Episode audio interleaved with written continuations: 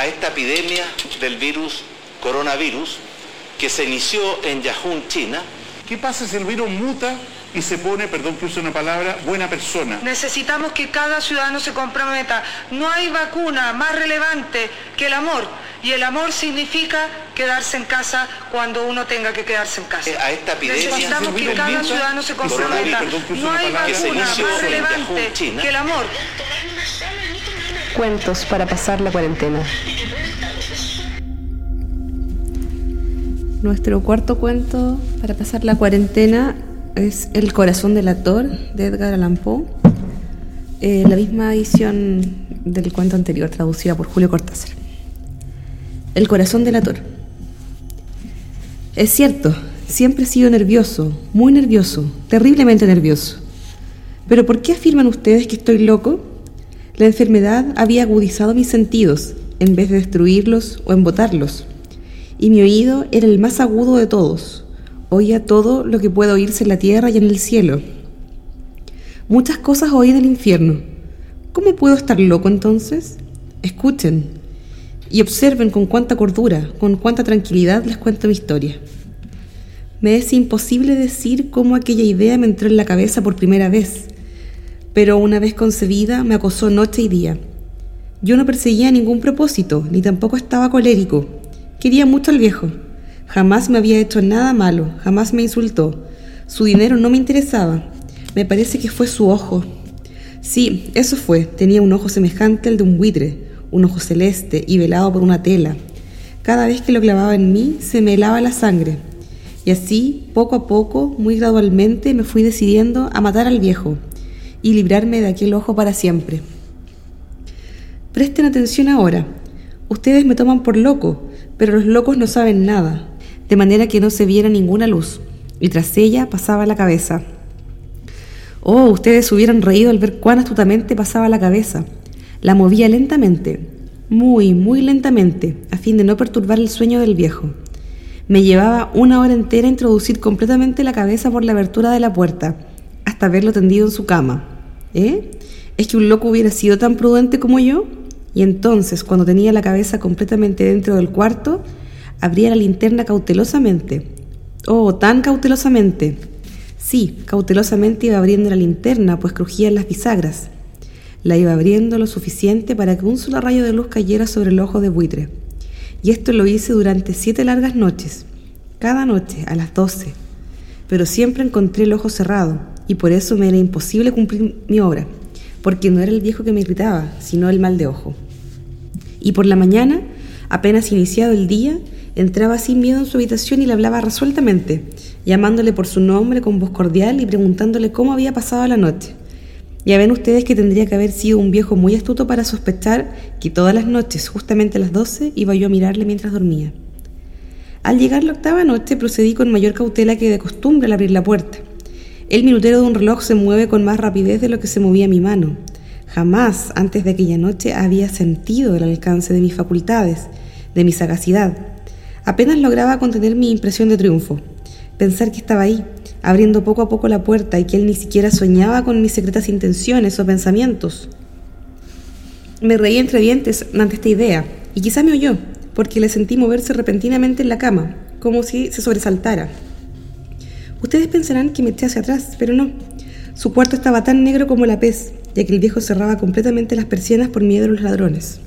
Yo sabía que le era imposible distinguir la abertura de la puerta y seguí empujando suavemente, suavemente. Ya había pasado la cabeza y me disponía a abrir la linterna cuando mi pulgar resbaló entre el cierre metálico y el viejo se enderezó en el lecho gritando, ¿Quién está ahí? Permanecí inmóvil, sin decir palabra durante una hora entera no moví un solo músculo y en todo ese tiempo no oí que volviera a tenderse en la cama. Seguía sentado, escuchando, tal como yo lo había hecho noche tras noche, mientras escuchaba en la pared los taladros cuyo sonido anuncia la muerte.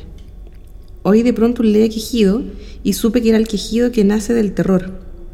No expresaba dolor o pena, oh no. Era el ahogado sonido que brota del fondo del alma cuando el espanto la sobrecoge Bien conocía yo ese sonido. Muchas noches, justamente a las doce, cuando el mundo entero dormía, surgió de mi pecho, ahondando con su espantoso eco los terrores que me enloquecían. Repito que lo conocía muy bien. Comprendí lo que estaba sintiendo el viejo y le tuve lástima, aunque me reía en el fondo de mi corazón. Comprendí que había estado despierto desde el primer leve ruido, cuando se movió en la cama. Había tratado de decirse que aquel ruido no era nada, pero sin conseguirlo. Pensaba, no es más que el viento en la chimenea, o un grillo que chirrió una sola vez. Sí, había tratado de darse ánimo con esas suposiciones, pero todo era en vano. Todo era en vano, porque la muerte se había aproximado a él, deslizándose furtivamente, y envolvía a su víctima. Y la fúnebre influencia de aquella sombra imperceptible era la que le movía a sentir, aunque no podía verla ni oírla, a sentir la presencia de mi cabeza dentro de la habitación. Después de haber esperado largo tiempo, con toda paciencia, sin oír que volviera a acostarse, resolví abrir una pequeña, una pequeñísima ranura en la linterna. Así lo hice. No pueden imaginarse ustedes con qué cuidado, con qué inmenso cuidado, hasta que un fino rayo de luz semejante al hilo de la araña brotó de la ranura y cayó de lleno sobre el ojo del buitre. Estaba abierto, abierto de par en par, y yo empecé a enfurecerme mientras le miraba. Le vi con toda claridad, de un azul apagado, y con aquella horrible tela que me lava hasta el tuétano pero no podía ver nada de la cara o del cuerpo del viejo, pues como movido por un instinto, había orientado el haz de luz exactamente hacia el punto maldito. No les he dicho ya que lo que toman erradamente por locura es solo una excesiva agudeza de los sentidos. En aquel momento llegó a mis oídos un resonar apagado y presuroso, como el que podría ser un reloj envuelto en algodón. Aquel sonido también me era familiar, era el latir del corazón del viejo. Aumentó más aún mi furia, tal como el redoblar de un tambor estimula el coraje de un soldado. Pero incluso entonces me contuve y seguí callado. Apenas si respiraba, sostenía la linterna de modo que no se moviera, tratando de mantener con toda la firmeza posible el haz de luz sobre el ojo. Entretanto, el infernal latir del corazón iba en aumento. Se hacía cada vez más rápido, cada vez más fuerte, momento a momento. El espanto del viejo tenía que ser terrible. Cada vez más fuerte, más fuerte. ¿Me siguen ustedes con atención? Les he dicho que soy nervioso. Sí, lo soy. Y ahora, a medianoche, en el terrible silencio de aquella antigua casa, un resonar tan extraño como aquel me llenó de un horror incontrolable. Sin embargo, me contuve todavía algunos minutos y permanecí inmóvil. Pero el latido crecía cada vez más fuerte, más fuerte. Me pareció que aquel corazón iba a estallar. Y una nueva ansiedad se apoderó de mí. Algún vecino podía oír aquel sonido. La hora del viejo había sonado. Lanzando un alarido, abrí del todo la linterna y me precipité en la habitación. El viejo clamó una vez, nada más que una vez. Me bastó un segundo para arrojarla al suelo y echarle encima el pesado colchón. Sonreí alegremente al ver lo fácil que me había resultado todo. Pero durante varios minutos el corazón siguió latiendo con un sonido ahogado. Claro que no me preocupaba, pues nadie podría escucharlo a través de las paredes. Cesó por fin de latir. El viejo había muerto. Levanté el colchón y examiné el cadáver. Sí, estaba muerto, completamente muerto. Apoyé la mano sobre el corazón y la mantuve así largo tiempo. No sentía el menor latido. El viejo estaba bien muerto, su ojo no volvería a molestarme. Si ustedes continúan tomándome por loco, dejarán de hacerlo cuando les describa las astutas precauciones que adopté para esconder el cadáver. La noche avanzaba mientras yo cumplía mi trabajo con rapidez pero en silencio. Ante todo descuarticé el cadáver, le corté la cabeza, brazos y piernas. Levanté luego tres planchas del piso de la habitación y escondí los restos en el hueco. Volví a colocar los tablones con tanta habilidad que ninguno humano, ni siquiera el suyo, hubiera podido advertir la menor diferencia. No había nada que lavar, ninguna mancha, ningún rastro de sangre. Yo era demasiado precavido para eso. Una cuba había recogido todo. Jaja. Cuando hube terminado mi tarea, eran las cuatro de la madrugada, pero seguía tan oscuro como a medianoche. En momentos en que se oían las campanadas de la hora, golpearon a la puerta de la calle. Acudí a abrir con toda tranquilidad, pues ¿qué podía temer ahora? Hallé tres caballeros que se presentaron muy civilmente como oficiales de policía. Durante la noche, un vecino había oído un alarido, por lo cual se sospechaba la posibilidad de algún atentado. Al recibir este informe en el puesto de policía, habían comisionado a los tres agentes para que registraran el lugar. Sonreí, pues, ¿qué tenía que temer? Di la bienvenida a los oficiales y les expliqué que yo había lanzado aquel grito durante una pesadilla les hice saber que el viejo se había ausentado a la campaña. Llevé a los visitantes a recorrer la casa y los invité a que revisaran, a que revisaran bien. Finalmente acabé conduciéndolos a la habitación del muerto. Les mostré sus caudales intactos y cómo cada cosa se hallaba en su lugar. En el entusiasmo de mis confidencias traje sillas a la habitación y pedí a los tres caballeros que descansaran allí de su fatiga, mientras yo mismo, con la audacia de mi perfecto triunfo, colocaba mi silla en el exacto punto bajo el cual reposaba el cadáver de mi víctima. Los oficiales se sentían satisfechos, mis modales los habían convencido. Por mi parte me hallaba perfectamente cómodo. Sentáronse y hablaron de cosas comunes mientras yo les contestaba con animación. Mas al cabo de un rato empecé a notar que me ponía pálido y deseé que se marcharan. Me dolía la cabeza y creía percibir un zumbido en los oídos. Pero los policías continuaban sentados y charlando. El zumbido se hizo más intenso, seguía resonando y era cada vez más intenso. Hablé con voz muy alta para liberarme de esta sensación, pero continuaba lo mismo y se iba haciendo cada vez más clara. Hasta que al fin me di cuenta de que aquel sonido no se producía dentro de mis oídos. Sin duda, debí de ponerme muy pálido, pero seguí hablando con creciente soltura y levantando mucho la voz. Empero, el sonido aumentaba. ¿Y qué podía yo? Era un resonar apagado y presuroso, un sonido como el que podría ser un reloj envuelto en algodón. Yo jadeaba tratando de recobrar el aliento y sin embargo los policías no habían oído nada. Hablé con mayor rapidez, con vehemencia, pero el sonido crecía continuamente. Me puse en pie y discutí sobre insignificancias en voz muy alta y con violentas gesticulaciones, pero el sonido crecía continuamente. ¿Por qué no se iban? Anduve de un lado a otro, a grandes pasos, como si las observaciones de aquellos hombres me enfurecieran. Pero el sonido crecía continuamente. Oh Dios, ¿qué podía hacer yo? Lancé espumarajos de rabia, maldije, juré. Balanceando la silla sobre la cual me había sentado, raspé con ella las tablas del piso, pero el sonido sobrepujaba a todos los otros y crecía sin cesar. Más alto, más alto, más alto. Y entre tanto los hombres seguían charlando plácidamente y sonriendo. ¿Era posible que no oyeran? Santo Dios, no, no, claro que oían y que sospechaban, sabían, y se estaban burlando de mi horror. Sí, así lo pensé y así lo pienso hoy, pero cualquier cosa era preferible a aquella agonía. Cualquier cosa sería más tolerable que aquel escarnio. No podía soportar más tiempo sus sonrisas hipócritas. Sentí que tenía que gritar o morir. Y entonces, otra vez, escuchen, más fuerte, más fuerte, más fuerte. Basta ya de fingir, malvados, aullé. Confieso que lo maté. Levanten esos tablones. Ahí, ahí. Donde está latiendo su horrible corazón.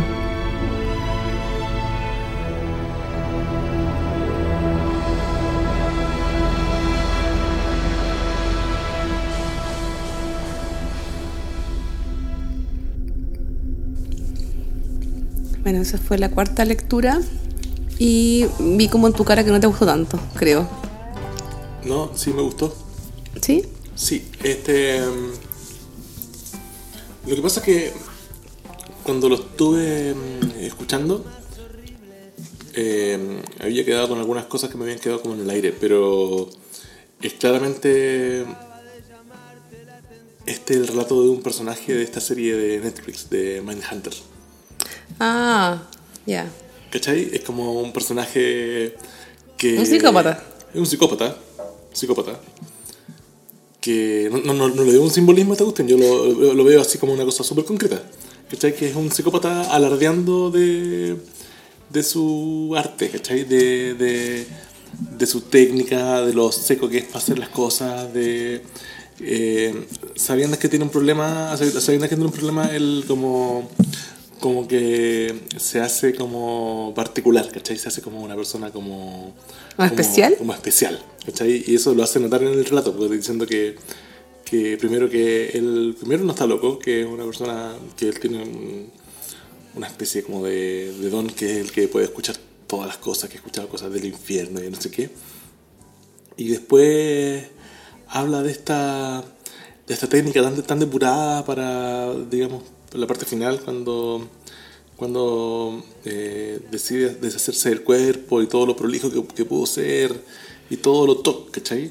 Que el, el, el, el personaje que está hablando, que no conocemos su nombre, ¿cierto? No, El narrador. eh, el narrador, claro. Y que finalmente este TOC, esta, esta cosa como tan estructurada de hacer las cosas, de vivir su vida, como de... hace que finalmente él mismo tenga que delatarse porque encuentra que su tarea no fue una, no fue perfectamente hecha. Ah, eso crees tú que en el fondo Sí. se traduce en eso. Sí, yo creo que, yo creo que él... No lo había pensado nunca así. Yo creo que, claro, que él como... Es como cuando tú salís de la casa de repente y dejáis la... Y no te acordáis si dejaste la, la puerta cerrada con la llave o si dejaste la plancha desenchufada. Mira. Y te vais pensando para la, pensando para la pega, "Uy, ¿ya había dejado la plancha no? Y la dejé, ¿no? ¿Cachai? Entonces este loco como que... Como a pesar, a pesar de haber, haber eh, cercenado al, al viejo, haberlo cortado, haberlo enterrado eh, y haber hecho todo el, todo el deseo él, siempre quedó con la duda si es que acaso realmente lo mató o lo hizo dejar de, o sea, lo hizo desaparecer de la existencia, ¿cachai? Por eso el corazón le latía, porque finalmente eh, es como él, finalmente, él quería deshacerse de él y no simplemente matarlo, ¿cachai? Y, y este corazón que finalmente es su, que lo veo como, imagino que es evidente, que es como su conciencia, ¿cachai? Hace que él tenga que, tenga que hablar. Pero es que ahí dijiste cosas distintas, porque en el fondo yo, por ejemplo, pensaba que es como, o está loco, que lo niega todo el rato, o es su remordimiento el que lo hace sentir esto, su conciencia en el fondo, pero en el fondo el tipo no está nada arrepentido, Sí, pues yo no creo que sea no remordimiento. está nada arrepentido, remordimiento o conciencia que es como más o menos lo mismo, ¿no? Para estos casos, y yo creo que que ahí es como un poco contradictorio lo que dijiste, pero Contradictorio, ¿por qué? porque, porque lo que yo, o a lo mejor no te entendí bien. Como que No, el que tipo yo era como un asesino que en el fondo hizo tan bien su pega que como que... O sea, él, él no él no... Primero, primero yo no creo que él se crea, se crea asesino. No, pero si no estoy diciendo lo que él se cree, estoy diciendo Sí. como de, de afuera, como lo que Sí. nosotros estamos viendo. Y claro, él, y él siente que, que el asesinato que lo, ta- tan, que lo, lo estuvo tanto tiempo yendo a la, al, a Mira, la lo que, puerta del viejo. ¿cachai? lo que yo siento en el fondo es que él... Lo que él quería matar era una parte de sí mismo. Y la proyectó en el ojo de buitre del viejo. Pero en realidad por eso no murió y siguió latiendo, porque en el fondo era el mismo. Es como, no sé, es como una interpretación así media mística, a lo mejor vais a pensar tú, pero es como que de alguna manera su propia maldad la reflejó en este señor que él mismo dice que no tenía nada en contra de él, que era un viejo bueno con él. Pero como es, porque yo creo que el tipo sí está loco. O sea, tiene un, obviamente un problema mental. ¿Cachai? Pero él eh, como que no es capaz de verlo en sí mismo y lo extrapola a esta persona que es el ser humano que tiene más cerca porque es como el cuidador del viejo. ¿Se entiende más o menos, no? O algo así. Como una Ah, relación. puede ser. Y él, en el Porque él fondo- tiene acceso a la casa, él tiene acceso a su Claro, a mí es como que a mí ¿cachai? me da la impresión que es como el cuidador de un viejo. eh, y eh, tiene un tema mm, mental maligno, no sé. Y lo proyecta en el pobre viejo, en el ojo nublado, no sé, con cataratas del viejo. Y de alguna manera lo mata, siente que al fin se deshizo de eso que lo, que lo exasperaba. Pero cuando el corazón empieza a latir de nuevo, estando muerto porque él se asegura que lo mató. Lo descuartiza, o sea, está Él se- muerto. Él lo asegura, o sea, se asegura de haberlo matado y, y lo descuartiza. Por eso te digo, Pero, pero finalmente, ¿y por qué, por qué siente el latido? po? porque es el mismo. po. No, sí, po. o sea, se- según tu punto de vista sí, pero por ejemplo, él, yo lo que te decía recién era que yo creo que él lo siente porque él finalmente no está seguro de haberlo matado, ¿cachai?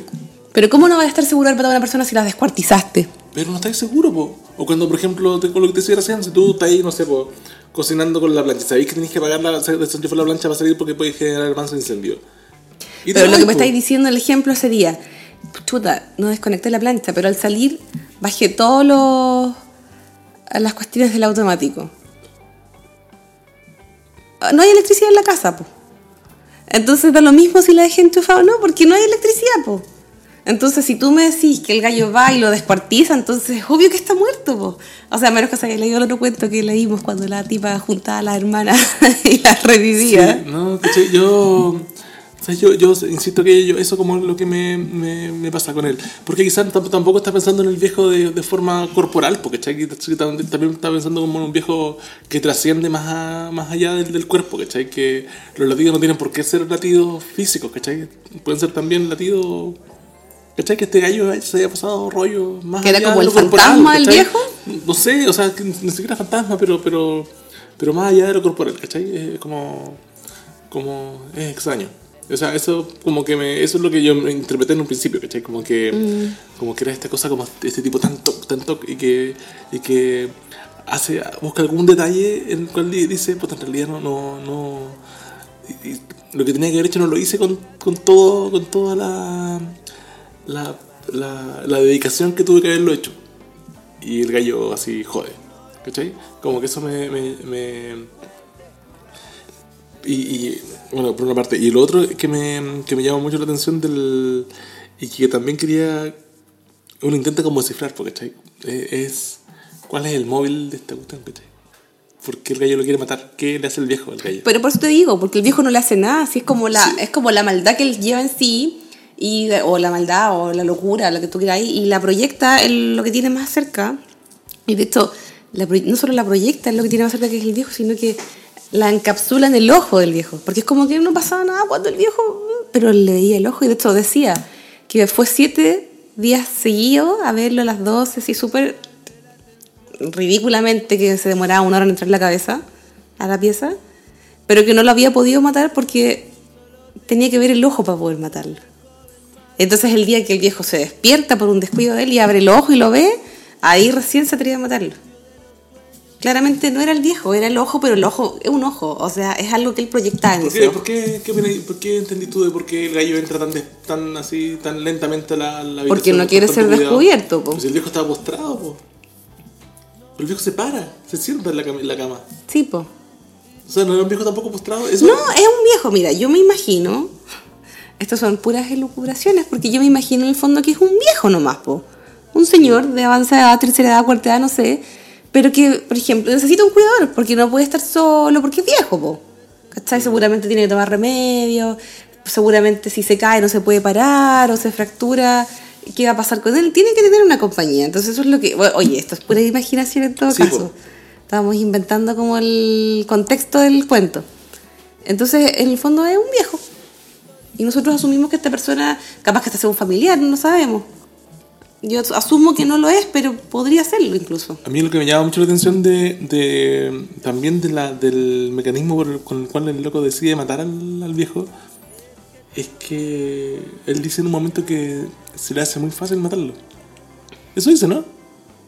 Que le fue fácil matarlo. Le fue ¿no? muy fácil. Le fue muy Porque fácil. lo tenía todo muy planificado y era un pero, viejito, por lo pero era un viejo que se paraba, o sea, o sea, igual no te cuesta tanto tampoco matar a una persona, ¿cachai? Así que... que Pero piensa que el viejo estaba aterrado. Estaba súper aterrado. Pero el viejo estaba sentado. Pero estaba aterrado porque en el fondo sentía Tenés como que tirarte un ruido. encima, ¿cachai? Pero es que... Y el viejo va a defenderse. Pero es poco, un ¿cachai? viejo, bueno. no es como, Es que no me estoy acordando de la, de la serie esta de la... ¿De qué viejo de te De acordando? Cuercha. Cuando... Esta serie como del, del Rati. del ya. ¿Te acuerdas cuando está este, este viejo que se transforma en el cacho de la familia porque su mamá Ah, está- el... Ay, tenía como un nombre, ¿cómo le decían?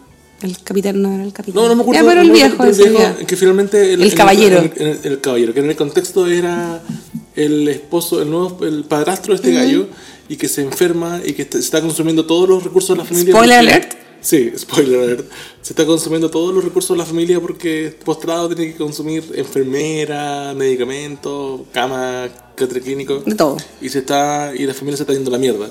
Entonces este cabro decide eh, tomar, digamos, acelerar, La determinación acelerar la decisión divina y ponerse como la espada en la mano de, de Jesucristo el castigador y quitarle la no, vida pero a Jesucristo este no era señor. castigador, pues loco ¿No? tendría que sido así como San Jorge o alguno de esos weones Pero que eran como que peleaban con. claro.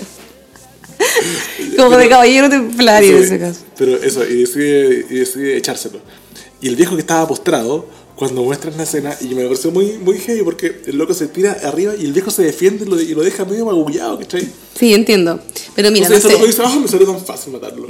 Pero bueno, de partida es su relato, pues entonces claro. él es como un. Como, ay, mira, se me olvidó la palabra, pero es como un. Él se tira puras flores, pues, ¿cachai? Es como yo. Sí, que es narciso. eh, ¿cachai? Sí, y es sí. como. Llega a ser como un poco naif porque en el fondo es como.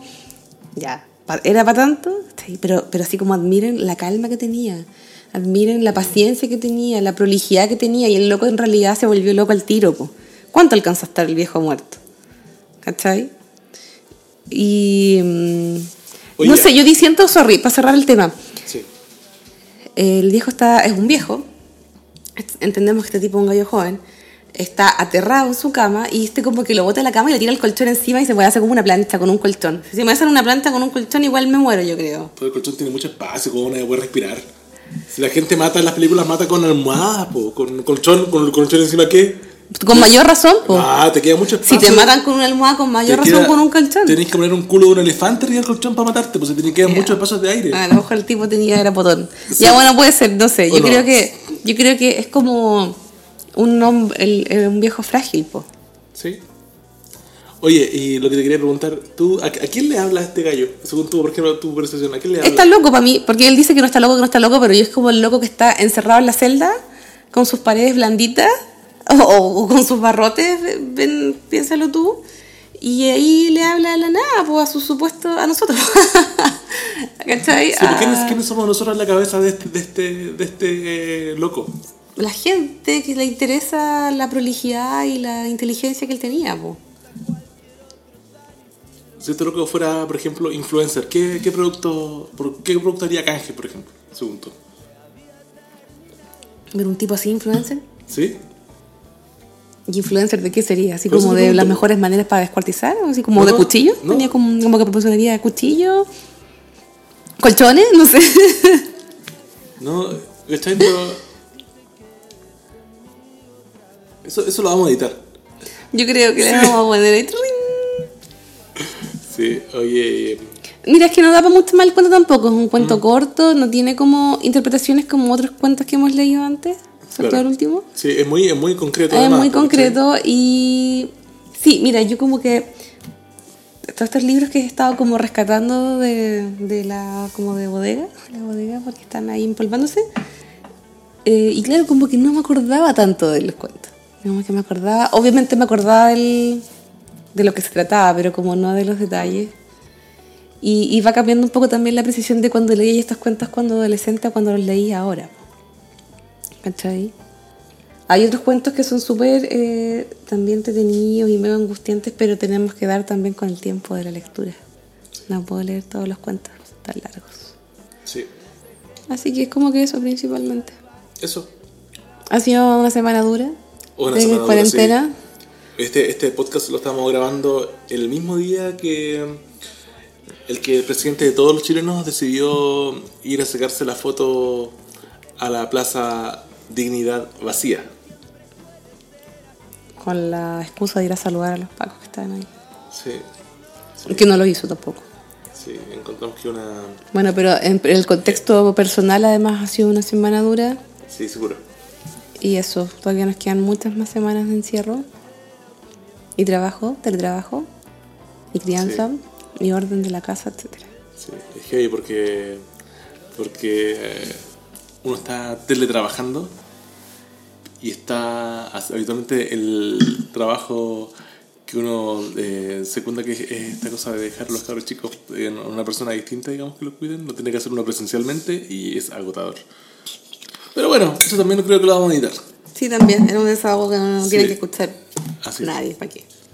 Bueno, eso era, no hay mucho más que comentar. Sí. Trataremos de elegir otro cuento un poco más comentable para la próxima. No, yo creo que está bien porque este también es un clásico yo nunca lo había leído, obviamente. Y Había- obviamente después va a ir la canción de Cerati. Había escuchado solamente la canción de Soda. Todo eso. Sí. Pongámosla Y el capítulo de los Simpsons además. Bien, Ay, no me acordé de eso. Ok, listo. adiós. Adiós.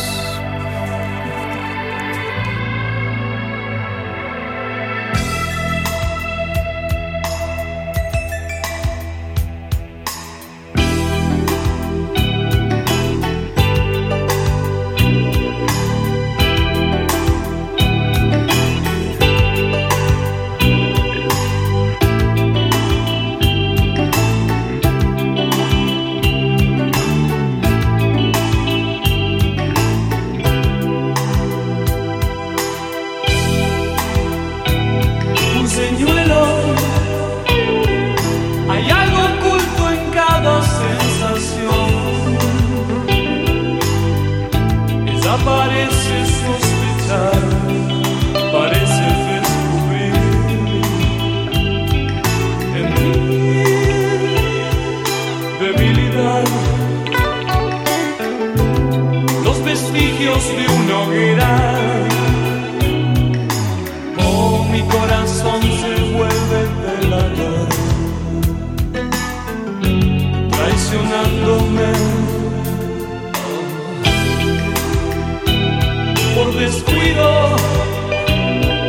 Fui víctima de todo alguna vez. Ella lo puede percibir, ya nada puede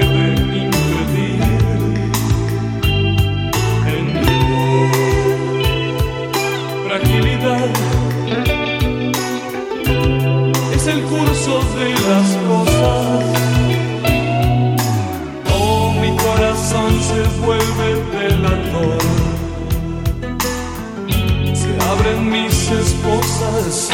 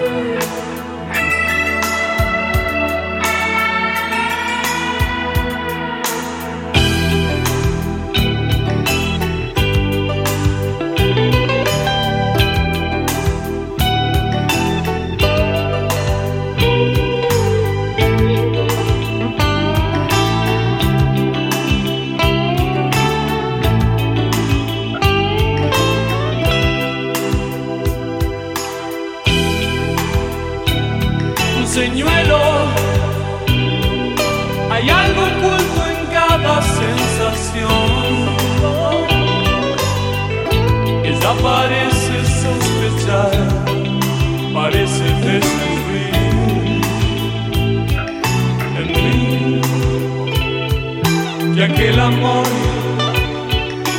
es como un océano de fuego. Oh, mi corazón se vuelve pelador. La fiebre volverá de nuevo. Un suave látigo.